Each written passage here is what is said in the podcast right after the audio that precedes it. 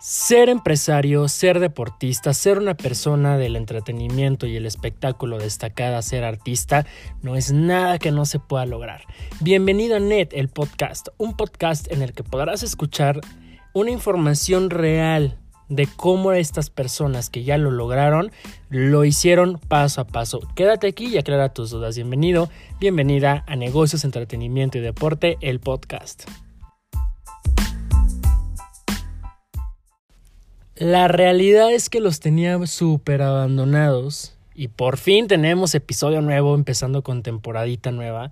La realidad es que estaba bien perdido porque parecía que no estaba haciendo nada con el podcast y que estaba medio descuidadón, pero la realidad es que estaba trabajando para traerles un contenido un poquito más nutrido, de valor un poquito con valores agregados. Entonces, en esta ocasión, bueno, pues ya primero bienvenidos a la tercera temporada y vámonos directo y recio con el primer episodio, que viene largo, bien interesante. Entonces, pues bueno, básicamente bienvenidos a este episodio sobre los diseñadores que estuvieron en un evento que realizamos en la agencia de modelaje.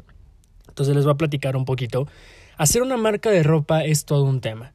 Muchos creen que es nada más confeccionar y listo, pero la realidad es que para crear una marca de ropa, un diseñador tiene que comenzar por diseños, por bocetos, por una identidad de marca, tiene que tener una colección primero de lanzamiento y obviamente pues adaptarla a la temporalidad del año, ¿no? O sea, estoy hablando de primavera, este verano, de otoño invierno y bueno, básicamente una vez que ya tienes la temporada en la que la vas a lanzar, pues obviamente hay que trabajar previo a eso para que justo la puedas lanzar el día que tú le estás planeando, ¿no? En la temporada.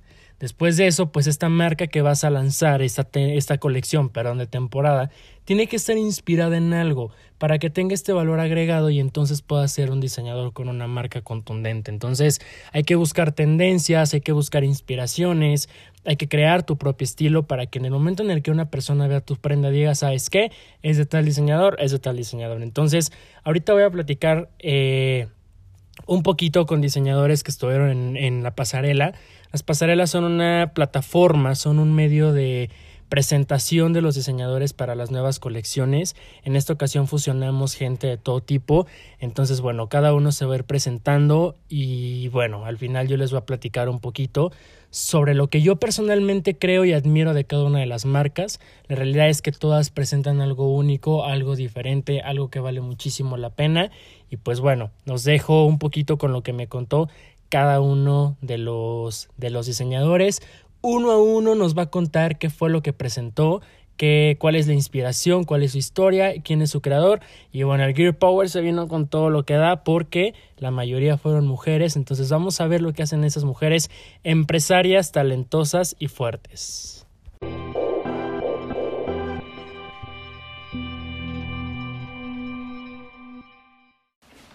Soy Carolina Portugal, creadora de Peregrina MX. El concepto de peregrina surge de la necesidad de combinar la comodidad con estilo para mujeres que trabajan. Eh, para mí es muy importante el que las mujeres se sientan bonitas, se sientan atractivas con la ropa que usan, sin perder la comodidad para, para lo que su trabajo les, les, les demanda. Eh, peregrina ha sido un proyecto de, de, seis meses, es relativamente un proyecto muy joven.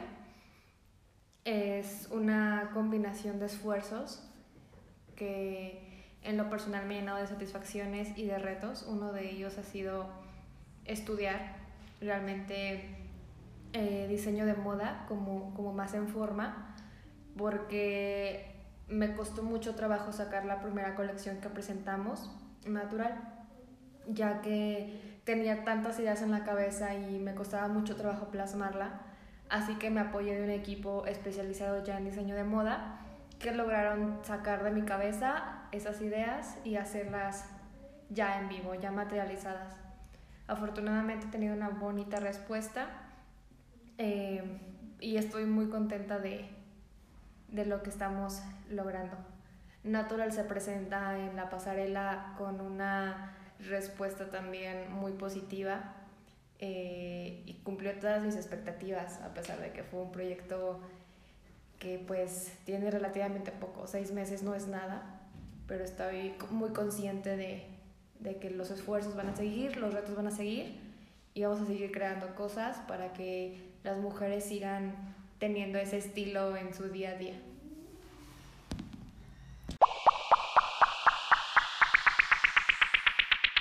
Hola, me llamo Ivana Barragán Hernández y mi marca es Fiori Lencería. Fiori nace porque por dos razones. Principalmente porque hay una demanda de tallas en México este, de lencería y yo quiero hacer la lencería sexy y accesible para todas las tallas. Manejamos desde la extra chica hasta la extra extra grande y para bras desde la copa A hasta la doble D. Este, también nace porque en México siempre escuchamos a mujeres decir que para qué te compras lencería bonita si nadie te la va a ver.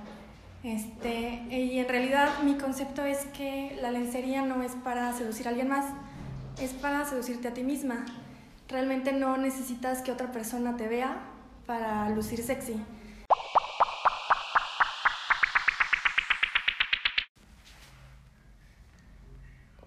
Soy Estefanía Zárate, eh, soy diseñadora de cuarto espiral.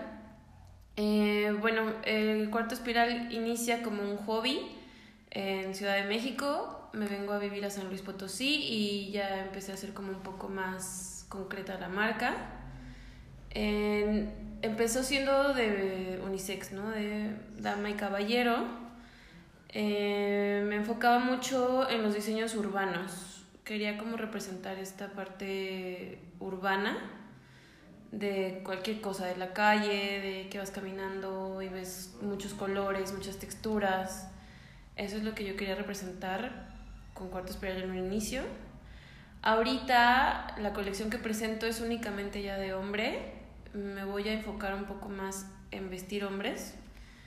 Em, estoy con, mm, bueno, ahorita estoy presentando una colección que es hecha tu medida, las camisas. Entonces voy a esto que quiero enfocarme más en los low fashion eh, un poco más, dar a conocer más la marca así, que sea medida. Y, y bueno, la colección que presento fueron camisas y, y solo ropa para hombre. Entonces ahorita es lo que me quiero enfocar más, en hacer cosas para hombre y que sea como más personalizada la marca.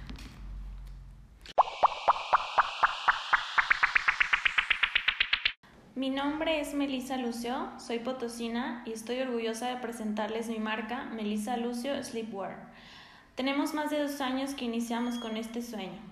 Me di cuenta que muchas veces en el guardarropa nos falta una linda pijama. Es algo que no le damos importancia y si lo piensas bien, es la prenda que te ayuda a dormir cómodo, que te apapacha y que te da una caricia a tu piel para descansar y despertar con toda la energía al día siguiente. Es cuestión de vanidad, de sentirte elegante todos los días. Nos podemos... Ah, me equivoqué.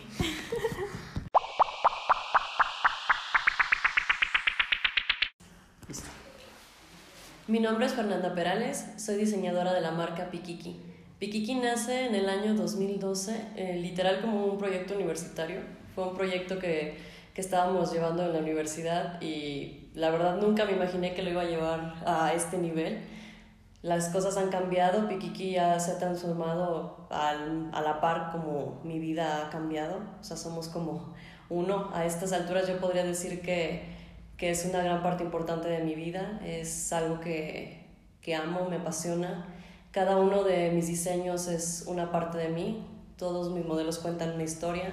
En especial esta colección que se presentó, es una colección, una colección un poquito más, más básica, un poquito más, más cute, pero va reflejada más en el aspecto de, de, de la tranquilidad, de la serenidad, de la belleza de las cosas sencillas, como encontrarle el amor a, a los pequeños detalles. Esa es la colección que tengo ahorita, que es toda la línea pink. Y, y, bueno, tengo más colecciones un poquito como un poquito más agresivas, un poquito más más extravagantes. No sé, todo depende de cómo me encuentre de ánimo.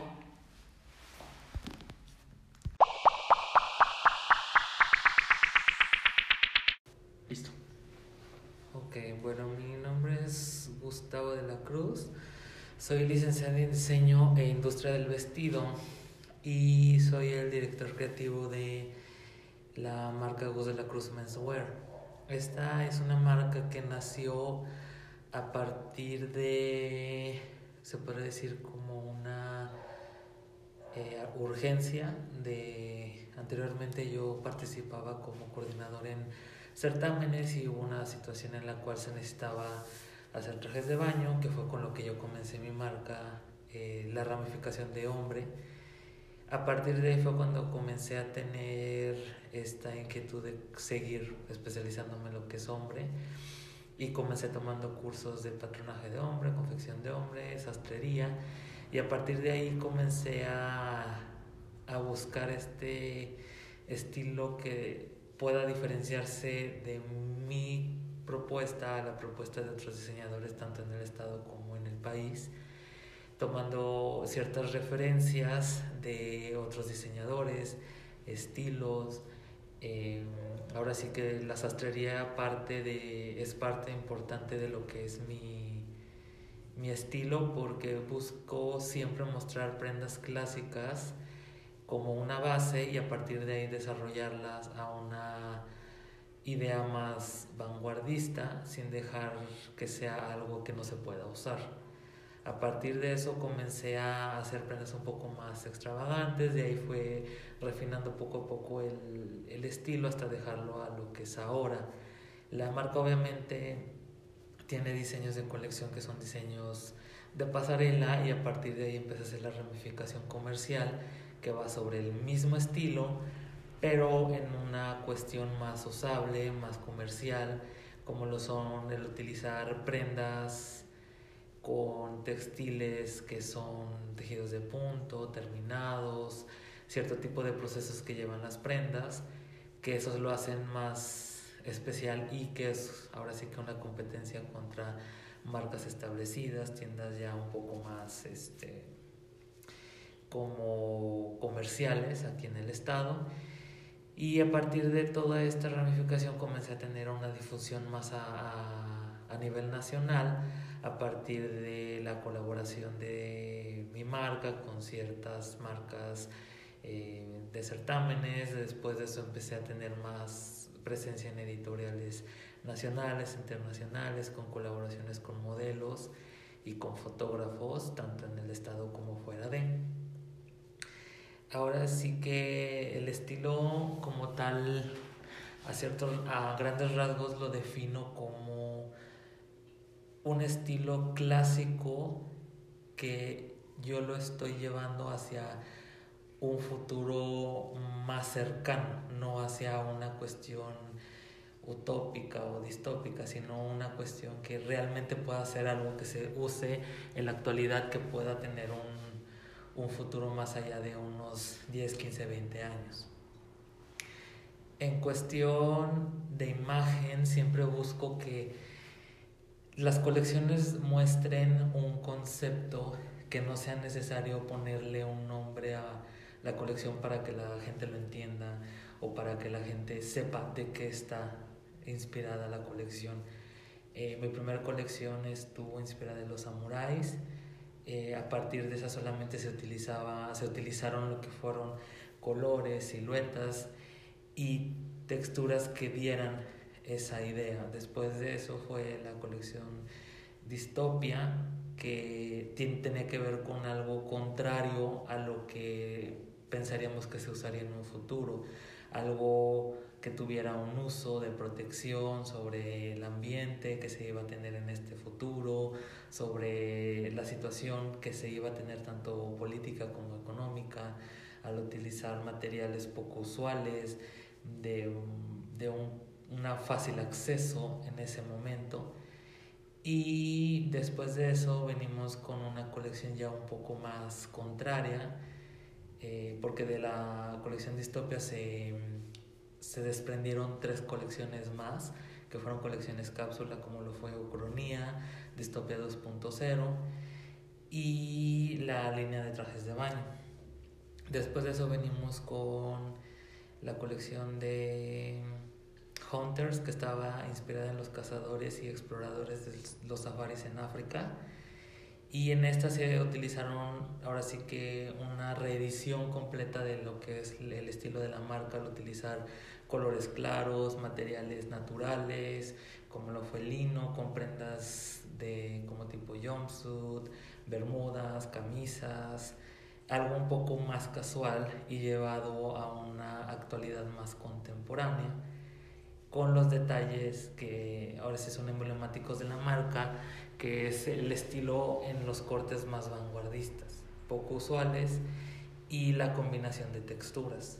Después de eso, ya esta, esta colección, que ya es la última, que está basada en, lo, en el estilo de los forajidos del oeste, con una influencia asiática y ciertos detalles que también vienen de las bases de la marca en general, que es José de la Cruz Atelier, que es eh, las caídas, las telas con más vuelo, el brillo, y es por eso que esta, estas prendas están basadas en, la, en el estilo del, de los forajidos con los cortes orientales y en las texturas está inspirado más en, la, en los detalles femeninos de las prendas que yo manejaba en un principio.